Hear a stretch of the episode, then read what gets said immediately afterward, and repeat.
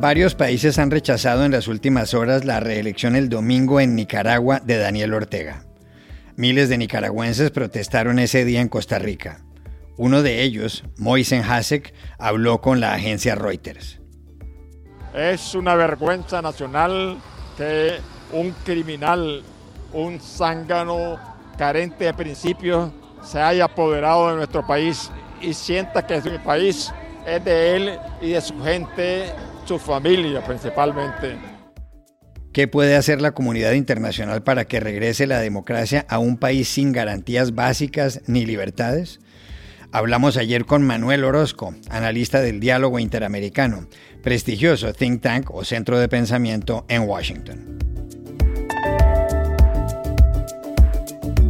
El Congreso de Estados Unidos acaba de aprobar un plan por 1,2 billones de dólares para mejorar carreteras, aeropuertos y otras infraestructuras. No había habido algo tan ambicioso en 65 años. ¿Qué implica esto para el presidente Joe Biden, cuya desaprobación es alta? Llamamos también en Washington al periodista José López Zamorano. En la Argentina, todo apunta a que en las elecciones del domingo la ultraderecha llegará por primera vez al Congreso de la Nación. Lo hará con el economista Javier Milei, que quiere cerrar el Banco Central. ¿Qué explica este fenómeno? Consultamos a Jorge Liotti, editor de la sección política de La Nación de Buenos Aires. Hola, bienvenidos a El Washington Post. Soy Juan Carlos Iragorri, desde Madrid. Soy Dori Toribio desde Washington, D.C. Soy Jorge Espinosa desde Bogotá. Es martes 9 de noviembre y esto es todo lo que usted debería saber hoy.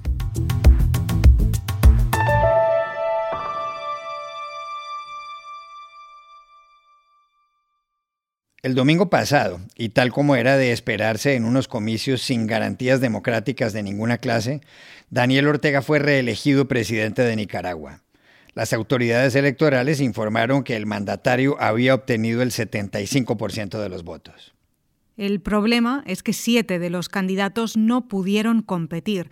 Se encuentran detenidos por la Fiscalía, acusados de haber incitado la intervención extranjera o de haber recibido ilegalmente fondos del exterior. En ese grupo está Cristiana Chamorro, que iba de segunda en las encuestas. Por otro lado, escritores críticos con el régimen, como Gioconda Belli y Sergio Ramírez, excompañero de lucha política de Ortega, tuvieron que exiliarse, y a gran parte de la prensa extranjera se le prohibió cubrir los comicios. Ese fue el caso de Mary Beth Sheridan, corresponsal en México y Centroamérica de este periódico, The Washington Post, a quien no se le autorizó la entrada a Nicaragua, pese a haber enviado previamente los documentos que le exigían. Ortega, de 75 años, gobierna de forma ininterrumpida desde 2007. Hace pocos días nombró copresidenta a su esposa, Rosario Murillo, que ocupaba la vicepresidencia, y ayer se pronunció mientras mostraba la tinta en su dedo tras votar. El voto no mata a nadie. El voto no causa herida alguna en ninguna persona. El voto no llama al terrorismo, a la guerra, jamás. Un amplio sector de la comunidad internacional rechazó el triunfo de Ortega. El presidente de Estados Unidos, Joe Biden, calificó de pantomima las elecciones y dijo que no fueron ni justas, ni libres, ni democráticas. El alto representante de la Unión Europea, Josep Borrell, subrayó por otra parte que estudia medidas respecto al régimen de Ortega, y países como Chile, Costa Rica, Perú y Colombia repudiaron los comicios. Venezuela y Bolivia se pronunciaron en sentido contrario. Entre tanto, miles de nicaragüenses exiliados o residentes en Costa Rica salieron el domingo a protestar por lo que estaba sucediendo en su país. Esta es Noemí Pavón, que habló con la agencia Reuters. En Nicaragua no hay elecciones, en Nicaragua hay un circo electoral donde Ortega designó quiénes son los que van a acompañarlo en ese circo político. Él dejó libre a sus aliados políticos, a los partidos zancudos, les decimos nosotros. Y encarceló a los que verdaderamente podían en un determinado momento conformar una verdadera oposición. Somos más de 200 mil nicaragüenses en el exilio que no podemos votar, que no podemos regresar, que no podemos hacer uso de nuestros derechos civiles y políticos en Nicaragua con las dificultades que tienen los nicaragüenses para manifestarse en su país, crecen las voces que piden más acciones desde otros gobiernos. ¿Pueden hacer algo? Se lo preguntamos ayer en Washington a Manuel Orozco, analista del diálogo interamericano. El rol de la comunidad internacional realmente es clave en toda esta situación política de Nicaragua, porque ellos pueden restaurar básicamente el balance de poder hacia el proceso democrático del país. Y hay al menos cuatro espacios en donde la comunidad internacional puede intervenir de una forma exitosa. La primera es continuar con la condena y la protesta internacional, toda vez que ellos tengan una capacidad de incidir sobre el resto del mundo acerca de la arbitrariedad del régimen. La suspensión de Nicaragua ante la Asamblea General de la OEA y el, desconocimiento de las elecciones es un ejemplo de eso.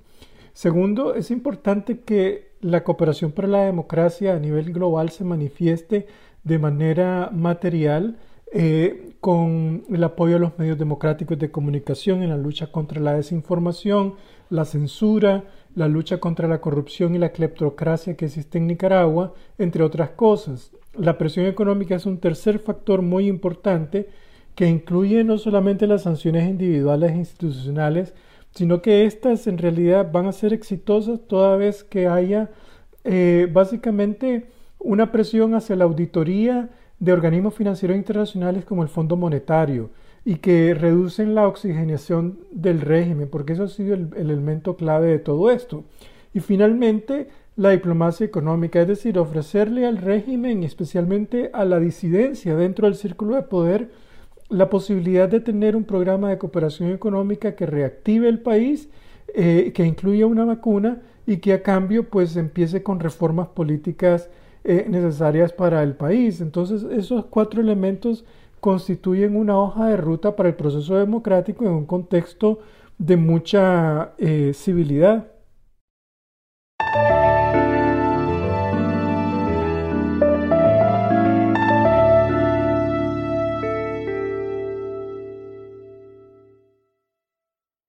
El viernes pasado, en torno a la medianoche, la Cámara de Representantes de Estados Unidos aprobó aquí en Washington uno de los proyectos más ambiciosos que le ha presentado en décadas la Casa Blanca, el que tiene que ver con la mejora de las infraestructuras. Por 228 votos contra 206, lo cual incluye el respaldo de 13 representantes de la oposición republicana, la Cámara le dio luz verde al desembolso de 1,2 billones de dólares, es decir, millones de millones, destinados a carreteras, trenes, puertos e Internet.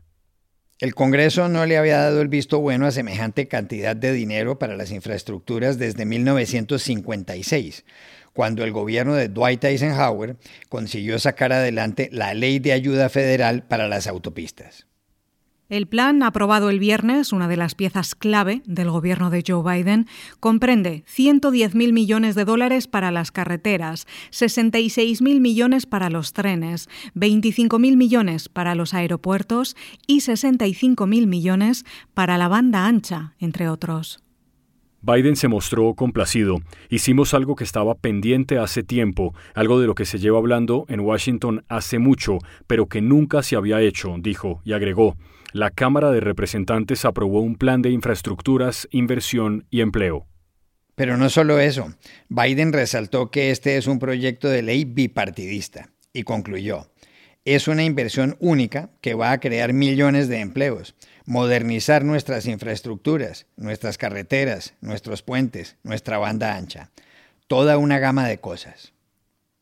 We did something uh, that's long overdue, that long has been talked about in Washington, but never actually been done. The House of Representatives passed an Infrastructure Investment and Jobs Act. That's a fancy way of saying a bipartisan infrastructure bill. A once in a generation investment that's going to create millions of jobs modernize our infrastructure, our roads, our bridges, our broadband, a whole range of things. No fue fácil que Biden lograra el respaldo de todo su partido, el demócrata, para esa iniciativa. Ahí hay dos alas, una de centro, donde figuran senadores como Joe Manchin, de Virginia Occidental, y otra de izquierda, donde milita la representante de Nueva York, Alexandria Ocasio-Cortez. Más allá de eso, Biden logró hace varios meses que el legislativo respaldara otro plan de estímulo a la economía por 1,9 billones de dólares pero la desaprobación de su gobierno está en el 51,3%, casi 10 puntos por encima de la aprobación, según el sitio web 538.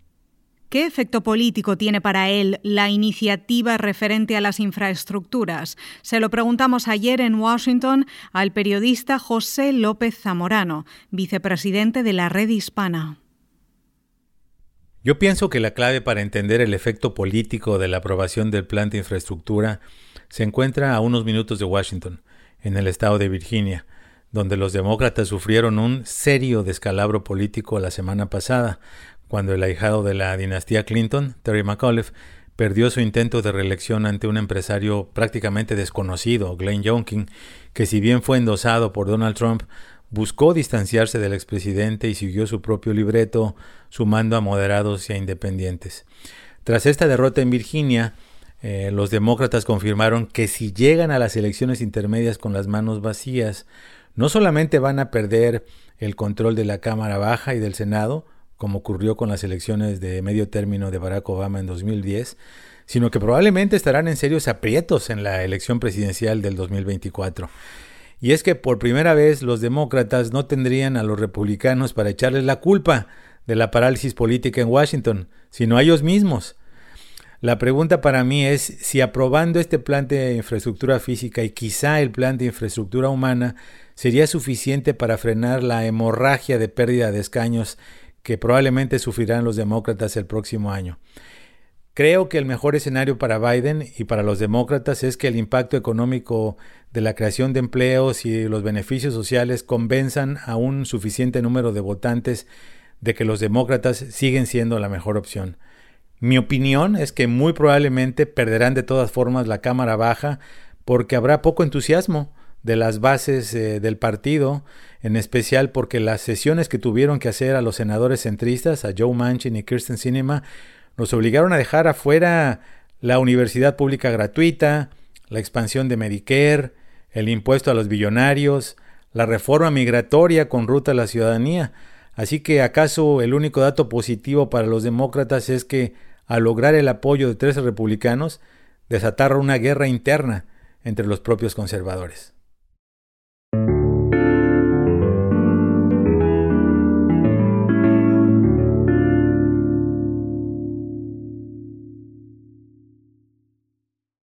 This podcast is sponsored by Monarch Money. Are you saving to reach your financial goals? Reaching those goals isn't just about getting more money, but by managing what you have. And the best way to manage your money? Monarch Money. Monarch Money is a new kind of finance app that's intuitive, powerful, ad-free, and takes the headaches out of budgeting.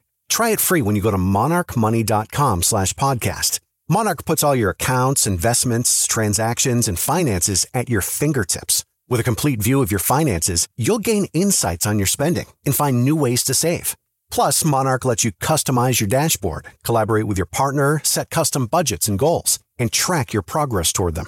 See why Mint users are turning to Monarch Money and loving it, and why the Wall Street Journal named Monarch Money the best budgeting app overall. Get a 30-day free trial when you go to monarchmoney.com slash podcast. That's M-O-N-A-R-C-H money.com slash podcast for your free trial. monarchmoney.com/podcast. Este domingo en la Argentina se producirá casi con seguridad un hecho político novedoso, la llegada de la ultraderecha al Congreso de la Nación. El fenómeno tiene nombre propio, Javier Milei, un economista que se define a sí mismo como anarcocapitalista dinámico.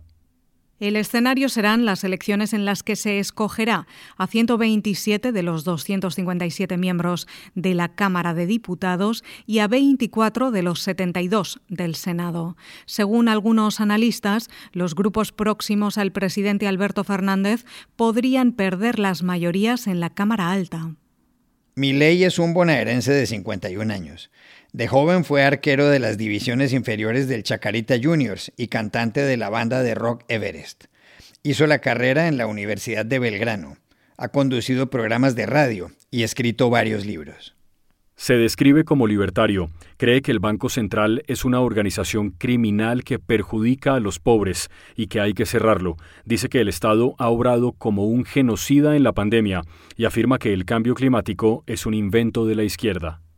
El sábado en el Parque Lezama, en Buenos Aires, Javier Milei encabezó la manifestación del cierre de campaña. Con su tradicional chaqueta de cuero y su pelo largo muy despeinado, se dirigió a las 16.000 personas que estaban allí. Obviamente, la casta tiene miedo.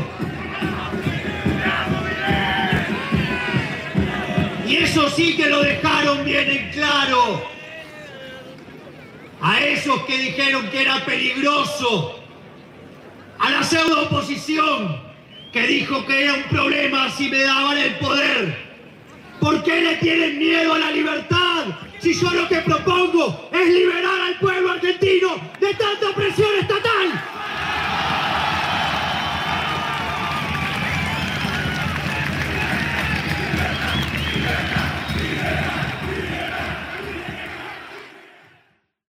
Muchos de los asistentes al Parque Lesama y algunos de los que caminaban por el barrio San Telmo vestían camisetas con las palabras libertad, guns, Bolsonaro, Trump, seguidas irónicamente de la sigla LGBT, que suele significar lesbianas, gays, bisexuales y transgénero.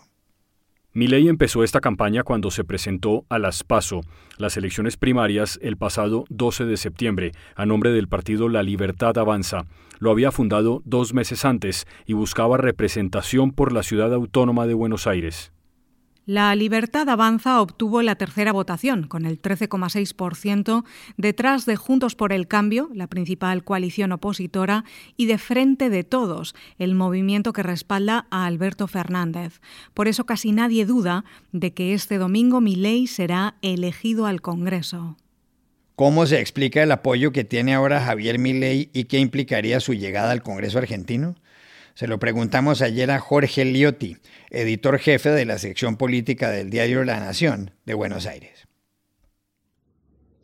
Javier Milei se ha transformado en la figura más disruptiva y sorprendente de las últimas elecciones primarias, eh, no solamente porque era muy difícil de predecir que iba a tener un rol tan importante, sino que nadie imaginó una carrera política cuando era un economista muy mediático, con ideas bastante extravagantes respecto de cómo resolver los problemas de la Argentina. Lo concreto es que su mensaje, su discurso y su estilo totalmente excéntrico y llamativo empezó a pasar de lo que parecía algo ridículo a transformarse en una amenaza seria políticamente basado en dos pilares importantes de su mensaje. El primero es el ultraliberalismo económico, ideas totalmente radicalizadas en términos de lo que él entiende que es el rol pernicioso del Estado, negativo del Estado, justamente en un país donde el Estado tiene una tarea sumamente activa en muchos frentes, donde hay eh, sectores sociales muy amplios que reciben beneficios sociales, donde los subsidios a la energía son bastante importantes, donde el Estado se encarga de muchos eh, eh, aspectos vinculados con educación y con salud. Es decir, en la Argentina el Estado es muy relevante incluso para el funcionamiento de la economía y ese rol se amplió mucho más durante la pandemia. Bueno, él viene de alguna manera a barrer con todo eso en este planteo de que el Estado debe ser mínimo y dejar lugar a la actividad privada. Y el otro factor importante tiene que ver con su mensaje antipolítica, que, en el cual habla permanentemente de lo que él llama la casta política, y esto ha calado muy hondo en una sociedad muy desanimada, donde eh, no encuentra de alguna manera un proyecto con el cual identificarse, y producto de la negativa performance económica de la Argentina en los últimos 10 años y esto ha impactado muy fuertemente. Va a tener él en el Congreso una fuerza muy mínima, podrá tener más o menos entre 3 y 5 legisladores si se suman otros eh, actores ultraliberales como él, pero sí pueden ser influyentes a la hora de instalar agenda, especialmente en condicionar la agenda de Juntos por el Cambio, que es la principal fuerza de oposición, liderada por el expresidente Macri, con quien él se reunió y con quien tiene vínculos y con quien podría terminar confluyendo de cara a las presidenciales de 2023.